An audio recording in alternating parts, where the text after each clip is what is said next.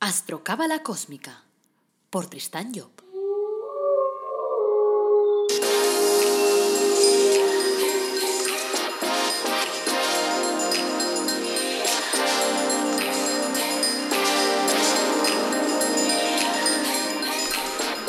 Astrocábala Cósmica, episodio 9. Te brindo una calurosa bienvenida a Astrocábala Cósmica, el podcast en el que te hablamos de astrología cabalística y de cábala y lo hacemos de forma amena, directa, clara. Hacemos que estos temas resulten comprensibles, como de andar por casa, de aplicar cada día, porque nos interesa que llegue a todo el mundo la astrología cabalística y la cábala. Y este podcast te beneficiará también en el sentido de ayudarte a conocerte mejor, a ti y a los que te rodean.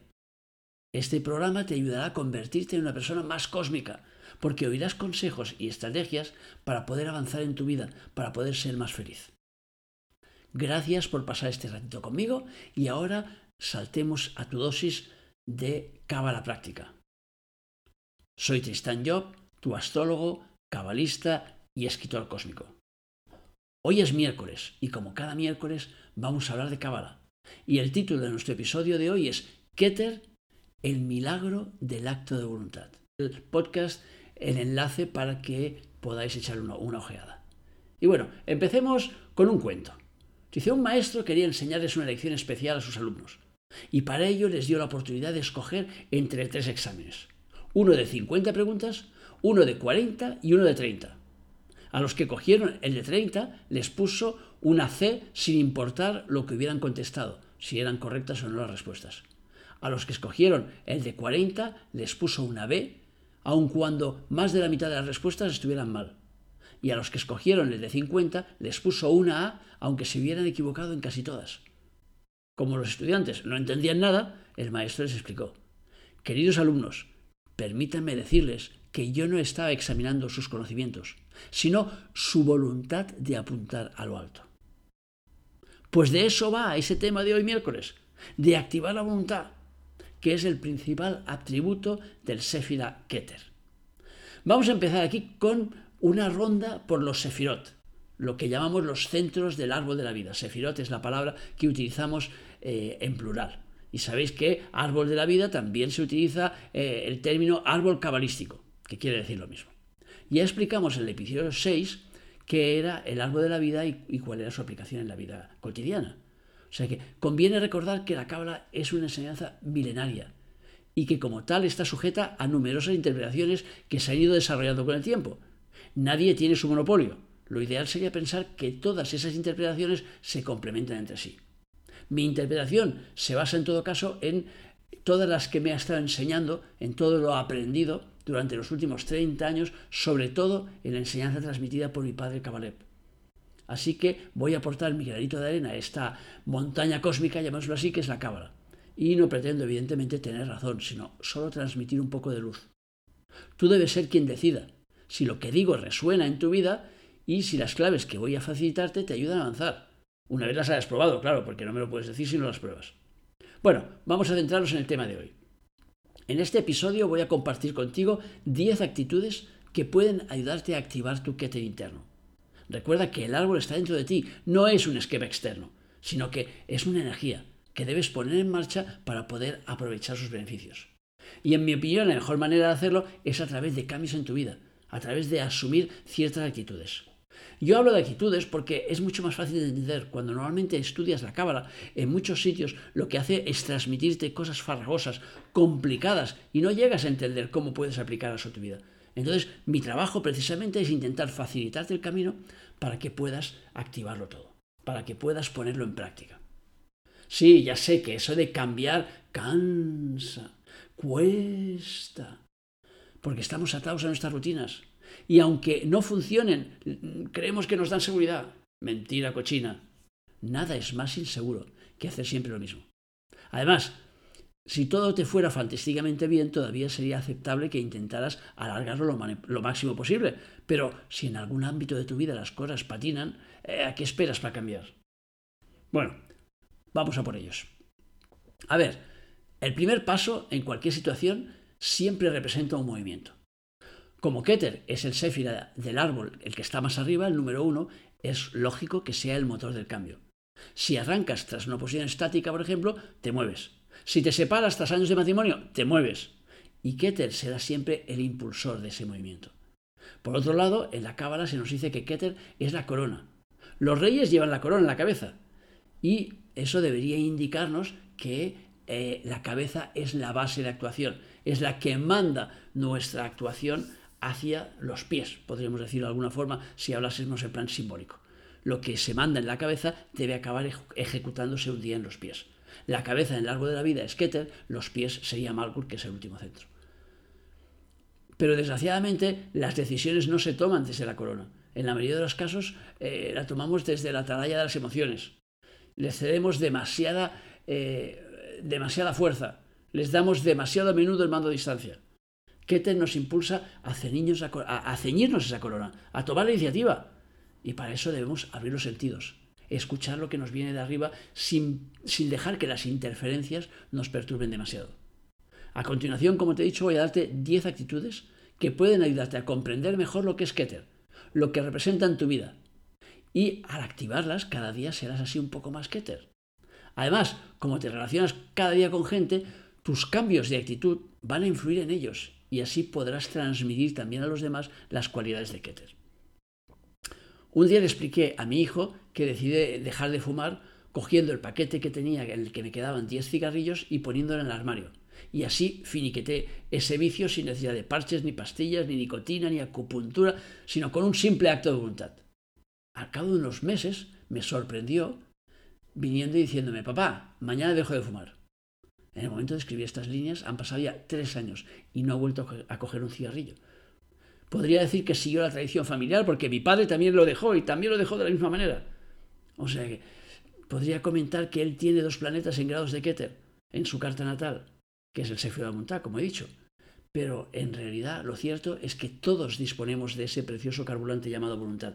La pregunta es, ¿lo vas a usar? Bueno, vamos a por las actitudes que te ayudarán a activar tu Keter personal. Primera actitud. ¿Quieres cambiar? Voy a formularte una pregunta importante en el inicio de tu viaje por el árbol de la vida. ¿Qué estás en disposición de cambiar para que las cosas cambien? Interesante pregunta, ¿verdad? Luego te la haces con calma, ahora sigue escuchando. Siempre suelo repetir a mis clientes misma historia, mismo resultado, misma historia, mismo resultado, misma historia, mismo resultado. Lo repito tres veces porque el tres es el número de la cohesión.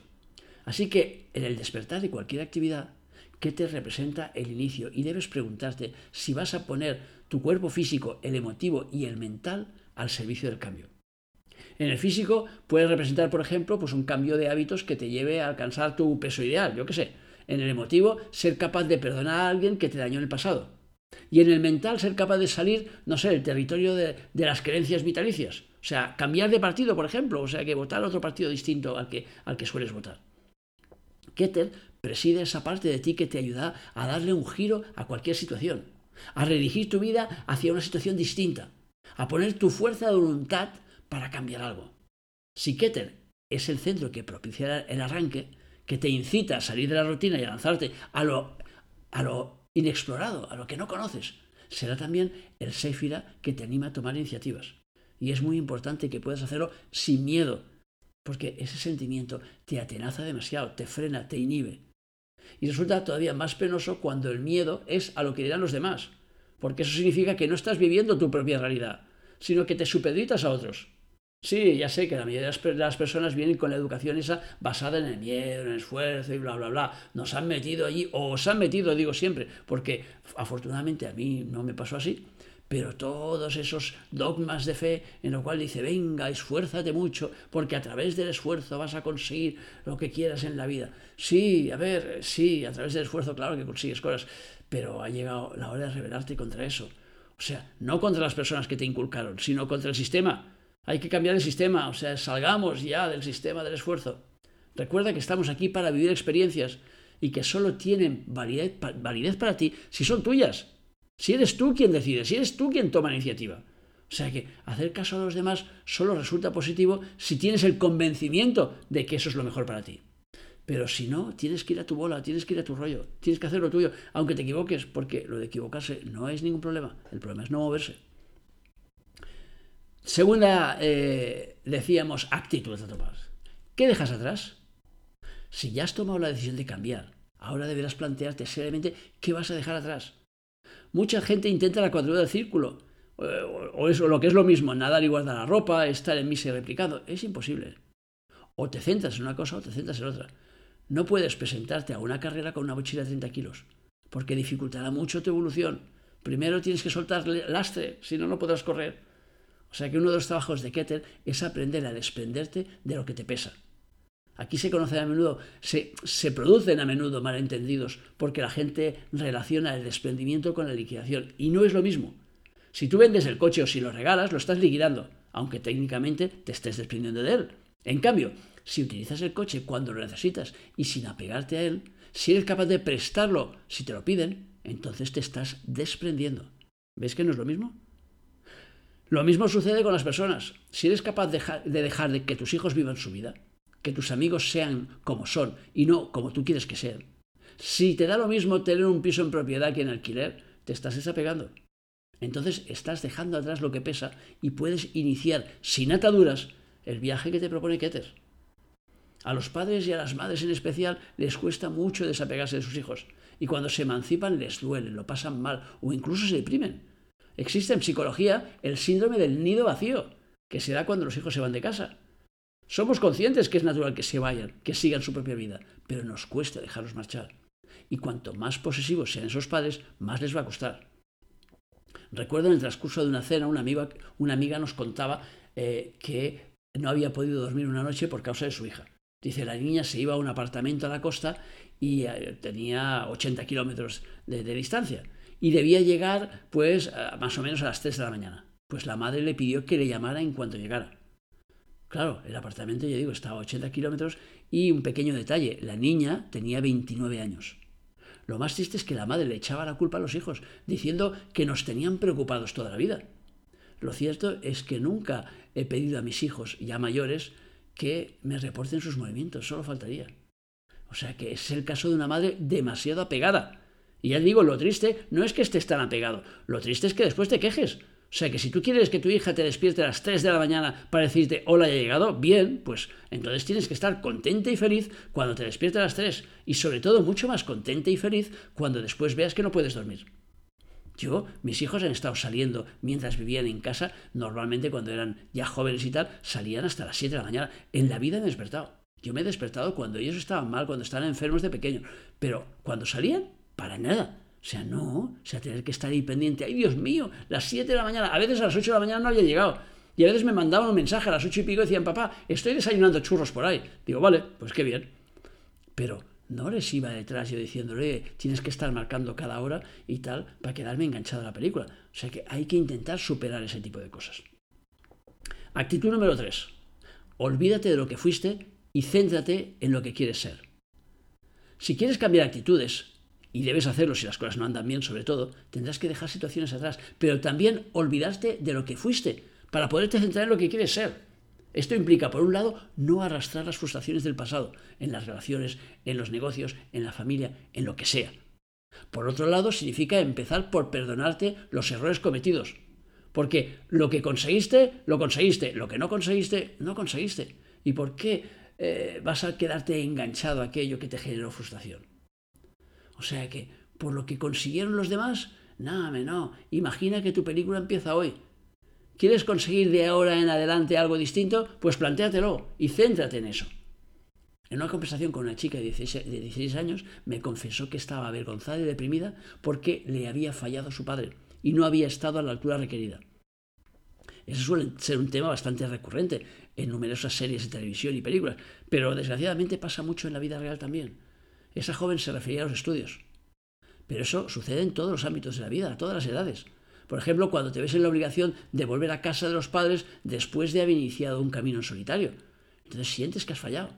Por eso, cuando estás en el camino del cambio, debes olvidarte de lo que fuiste, de lo que pasó, del daño recibido o del daño infringido. O sea, enfócate exclusivamente en lo que quieres ser. También debes dejar de fijarte en lo que hace el vecino, en tu hermano, en el otro, porque eso no te ayuda a avanzar, en serio. Sí, ya sé que estás pensando que no es tan fácil, que es más fácil decirlo que ejecutarlo, evidentemente. De eso se trata, de poner en movimiento toda la energía para conseguirlo. O sea que tampoco, tampoco puedes desarrollar el bíceps en una semana, pero se trata de comprenderlo primero y después ponerte a ello lo antes posible. Para ponerte a ello deberás empezar por fijarte objetivos en los distintos ámbitos de tu vida. Por lo menos en los más importantes, en la familia, en el laboral, económico, el sentimental, va, por ahí. Bueno, cuarta actitud, la voluntad. Maravilloso atributo. El atributo más importante de Keter es la voluntad. Se trata de un elemento intangible, o sea que, que, no podemos encerrar una definición que lo encuadre. O sea, que, en todo caso, la voluntad marca la diferencia entre el movimiento y el atasco, entre el avance y la inmovilidad, entre el triunfo y la depresión. La voluntad es el motor principal del ser humano, es el fuego que prende la mecha del movimiento. Sin la voluntad somos como esos maniquís que vemos en los escaparates, o sea que somos como peleles. O sea que por eso la voluntad está en el centro de Keter, que es el centro propulsor y es el centro número uno. Podemos pues afirmar que en cualquier proyecto, en movimiento, en la actividad, en cualquier cosa que nosotros queramos poner en marcha, se iniciará con un acto de voluntad. Así que una regla fundamental del árbol de la vida es activar la voluntad. Por ejemplo, levantarse por las mañanas a la salida del sol para meditar es un acto de voluntad que te llevará además a desarrollar una mayor conexión contigo mismo. O sea que eh, eh, cuando digo levantarse a la salida del sol, pues en las dos primeras horas de la salida del sol. Si la voluntad está en el número uno que hemos dicho del centro del árbol de la vida, en Keter, todo primer movimiento en cualquiera de tu vida estará presidido por esa voluntad. Y si la miramos de otra perspectiva, diremos que si la persona está deprimida, lo cual significa generalmente estar atascada, su antídoto será la voluntad. Por eso mi padre Kabalev solía decir que para ayudar a alguien que está parado, pues podemos hacerle trabajar a su keter interno, es decir, a su número uno. Entonces quedamos con ella a la una, el día número uno del mes, en la calle número uno. Y entonces movemos allí toda una serie de números unos en su vida para poder activar indirectamente, porque no se lo podremos seguramente decir a esa persona, pero intentar activar indirectamente pues su voluntad. Actitud número 5. Escucha tu intuición. Keter es la corona, la cabeza, lo que está más arriba. Así que es el que recibe la información que procede de arriba. Y a esa información se le llama intuición. Cuando trabajas con Keter debes aprender a escuchar tu intuición. Y esta suele presentarse normalmente en forma de flash. Es como una idea repentina que te llega a la mente. O sea, ¿cuántas veces te has atascado en una situación porque no sabías qué hacer? Estabas ante una disyuntiva, pero tenías miedo de equivocarte. En esos casos tienes la posibilidad de escuchar tu intuición. Y ella siempre te va a llevar por el camino correcto. Claro, la pregunta cósmica es, ¿cómo hago para escuchar mi intuición? Pues en el mundo atribulado ese en el que nos movemos resulta complicado. Hay demasiado ruido, y no me refiero solo al ruido de los coches y las cerraduras de las puertas, sino me refiero al ruido interno, ese ruido que resuena de una forma ininterrumpida, brum, brum, brum, y nos va hablando y dificulta nuestra comunicación interior. Entonces, la pregunta es, ¿cuántos minutos al día te dedicas a ti? ¿En serio? Dedícale más tiempo a ti. Y como he dicho antes, pues si te levantas al salir al sol, por ejemplo, y te dedicas a meditar un poquito o incluso a poner la mente en blanco, simplemente para ver lo que te llega, pues esa ya será una forma de dedicarte a ti. Por otro lado, la gente le tiene miedo al silencio, porque lo asimila a soledad. Y son muchas las personas que se despiertan con la radio y dicen que les hacen compañía. En realidad es lo contrario. Les aísla de su ser interno, les desconecta de su intuición y además, en la mayoría de las veces, si son noticias lo que están escuchando, les intoxica. La intuición es esa voz interna que te da respuestas a las preguntas. Pero claro, tiene un enemigo muy potente enfrente, que además del, ruido, y es tu mente analítica. Lo que erróneamente llamas lógica. Me acuerdo que mi madre me decía, guapito, guapito, cuando la intuición te llega, guapito, cógela como viene. Cógela como viene y sin pensar, sin analizar. Porque si no, la matas, guapito. Ya habréis visto que he puesto un acento así mega cósmico. No es porque mi madre fuera una cachonda, que también lo era, sino porque era francesa y hablaba así y era muy divertida. O sea, la intuición no se adapta a la forma o a la estructura externa. Te suelta su respuesta a bocajarro, sin preámbulos. La intuición te dice, por ejemplo, para esa cita ponte el vestido rojo. Pero la lógica te dice, no, no te lo pongas, que es demasiado provocativo. Tienes que mesurarte. Y claro, ¿a quién vas a hacer caso? Generalmente tratas de razonar y entonces matas la intuición. Cuando buscas la, solución de un problema, la primera respuesta que te llega a la mente suele ser la buena. Bueno, vamos a por la sexta actitud. La relación con tu padre barra jefe. Como Keter es el que está arriba en el árbol, marcará la relación con los que están arriba en tu vida. Sus representantes a nivel social son tu padre y tus jefes. Así que para saber cómo será la relación con tu jefe superior a nivel espiritual, para conocer tu capacidad de conexión con la fuente, podríamos decir, solo tienes que ver cuál es tu relación con tu padre o con tu jefe. Si es buena, todo resultará más sencillo. Si es mala, encontrarás bloqueos. Así que te sugiero que la mejores, porque si al inicio de la carrera ya cojeas, te resultará bastante difícil llegar a la meta. A veces cuesta mantener una buena relación con una persona que te ha tratado mal, que te ningunea, que te desprecia. La tendencia de la sociedad es la de alejarse lo más posible. Pero aquí te estamos hablando de tendencias, te hablamos de cábala, de cómo funciona el sistema de la vida. O sea que recuerda que estamos viendo en sesión continua, como en la de los cines de antes, en la que podías ver dos películas y un nodo y después volvían a empezar. O sea, basándonos en la reencarnación, sabemos que no estamos en nuestra primera vida. Así que imagina que, por ejemplo, en la anterior, pues le pusieras las cosas difíciles a esa persona, al que está representando ahora el papel de padre, y simplemente ahora te está devolviendo la, pelota. No lo sé, yo no tengo las respuestas, ¿eh? O sea que eso cada uno en todo caso las tiene que buscar. Pero lo que es importante siempre es intentar mejorar. O sea, estar en buena relación con el padre eh, y hacer que esa relación sea lo más armoniosa posible.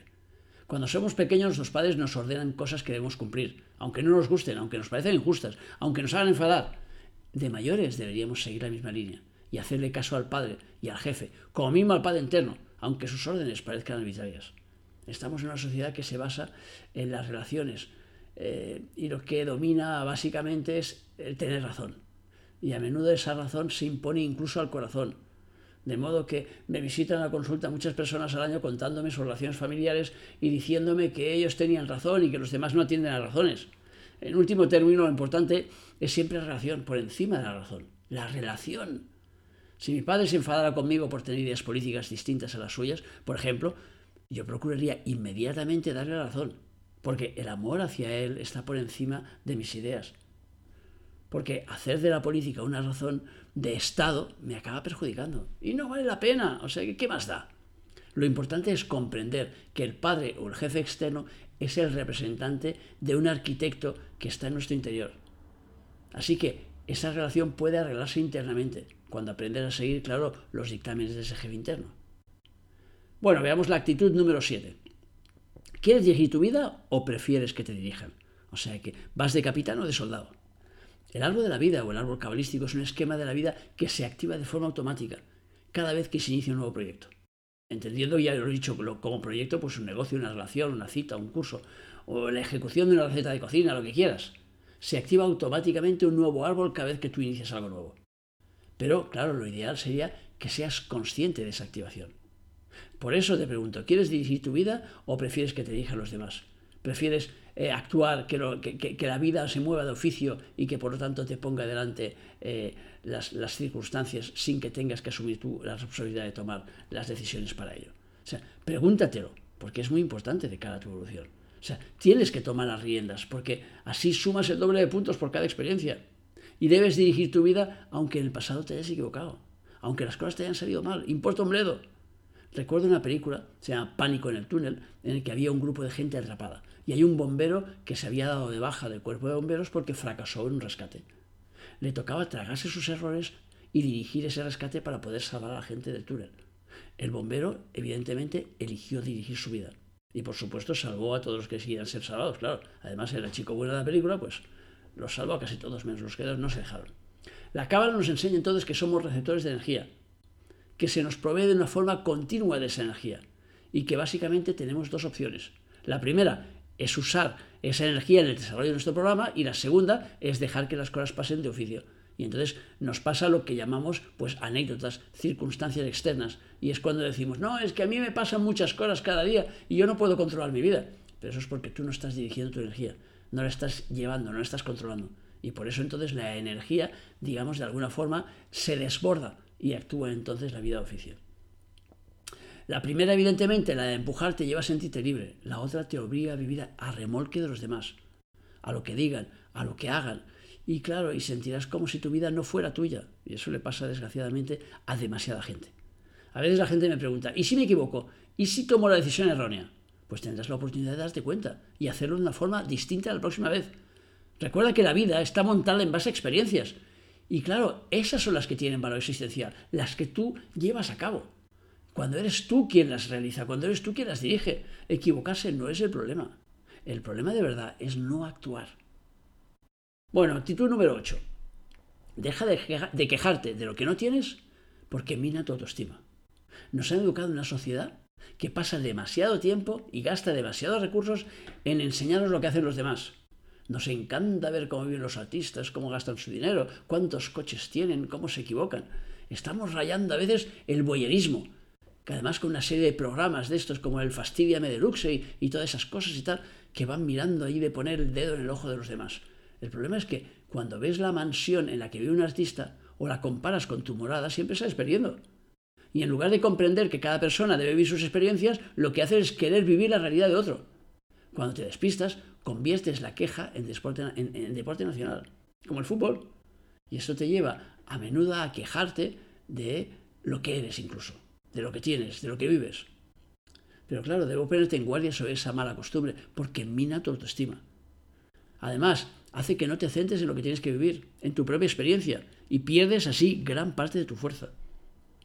Yo he trabajado bastante con artistas y puedo asegurarte que a menudo envidian lo que tú tienes sobre todo la privacidad y la libertad.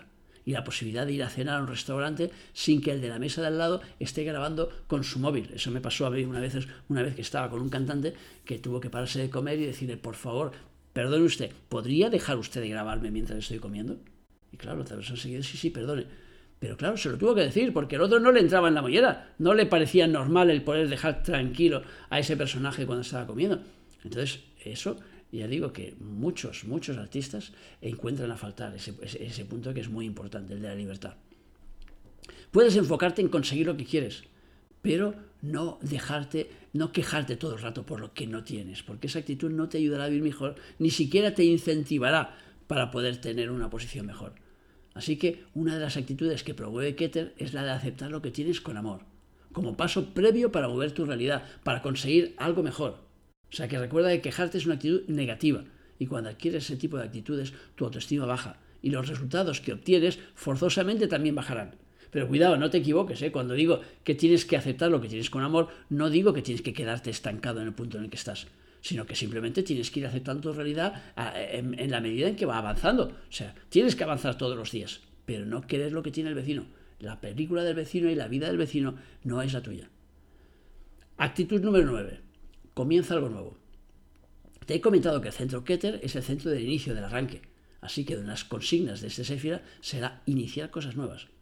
Puede ser en el ámbito que quieras, la familia, del trabajo, de la pareja, o sea, nada, lo que, donde te apetezca más.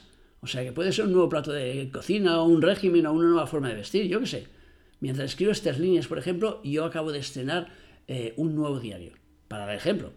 O sea, cada vez que inicias algo nuevo, arrancas en tu vida una nueva realidad y por lo tanto arrancas un nuevo árbol de la vida que va a traerte nuevas sorpresas. O sea, visto así de corrillo, parece pecata minuta eso de iniciar algo nuevo, pero ¿qué va? Tiene mucha relevancia. Vamos a poner un poco de contexto. Pongamos que estás pasando por una situación de estrés en el trabajo, que te están haciendo el bullying ese, el chunging o todos los inks esos que hay de moda en este momento y tal, y que eh, te cuesta salir de esa situación. Y no puedes dejar el trabajo en este momento. O sea, existe otra forma de aligerar esa carga y es empezar algo nuevo. Imagina, por ejemplo, que empiezas, yo que sé, una colección de, sellos. Llamas a tu familia, a los amigos, a todos para que te den sellos usados, te documentas, te compras unas pinzas, un poquito de material y, en suma, empiezas un nuevo árbol.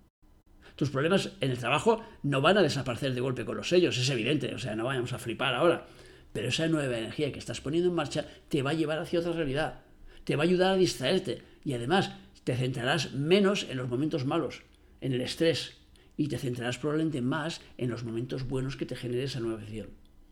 Sucede lo mismo si sales de una mala relación, de un dolor emocional.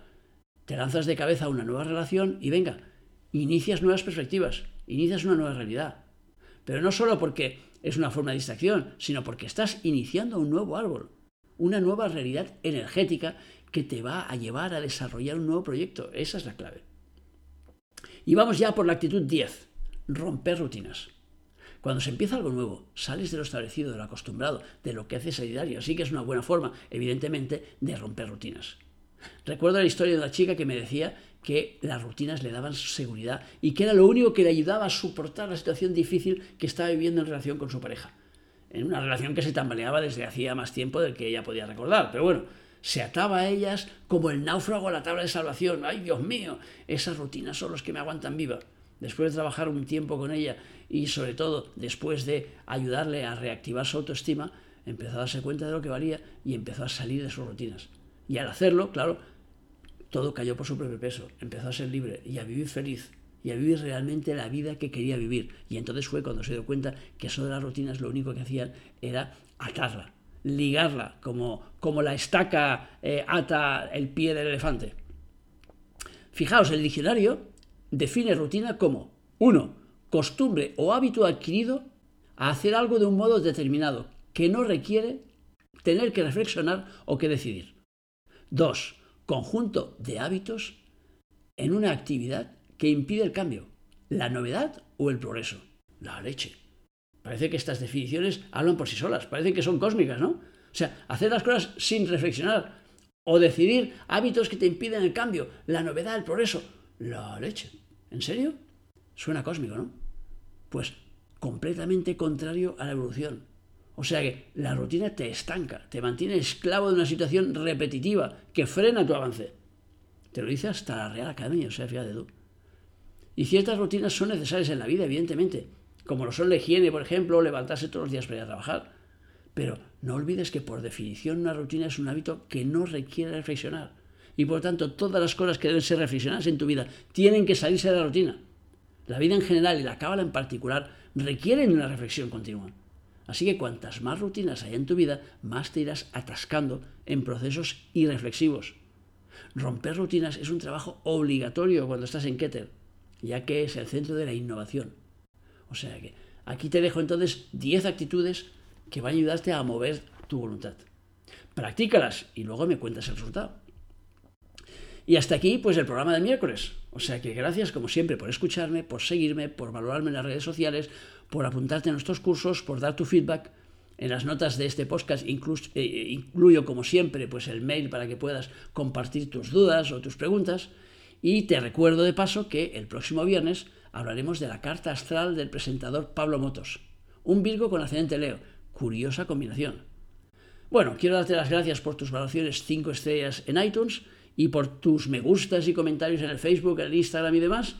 Y claro, si te gusta este podcast, por favor, compártelo. Compártelo en tus redes sociales porque es importante llegar a mucha gente para que la gente vaya teniendo la información.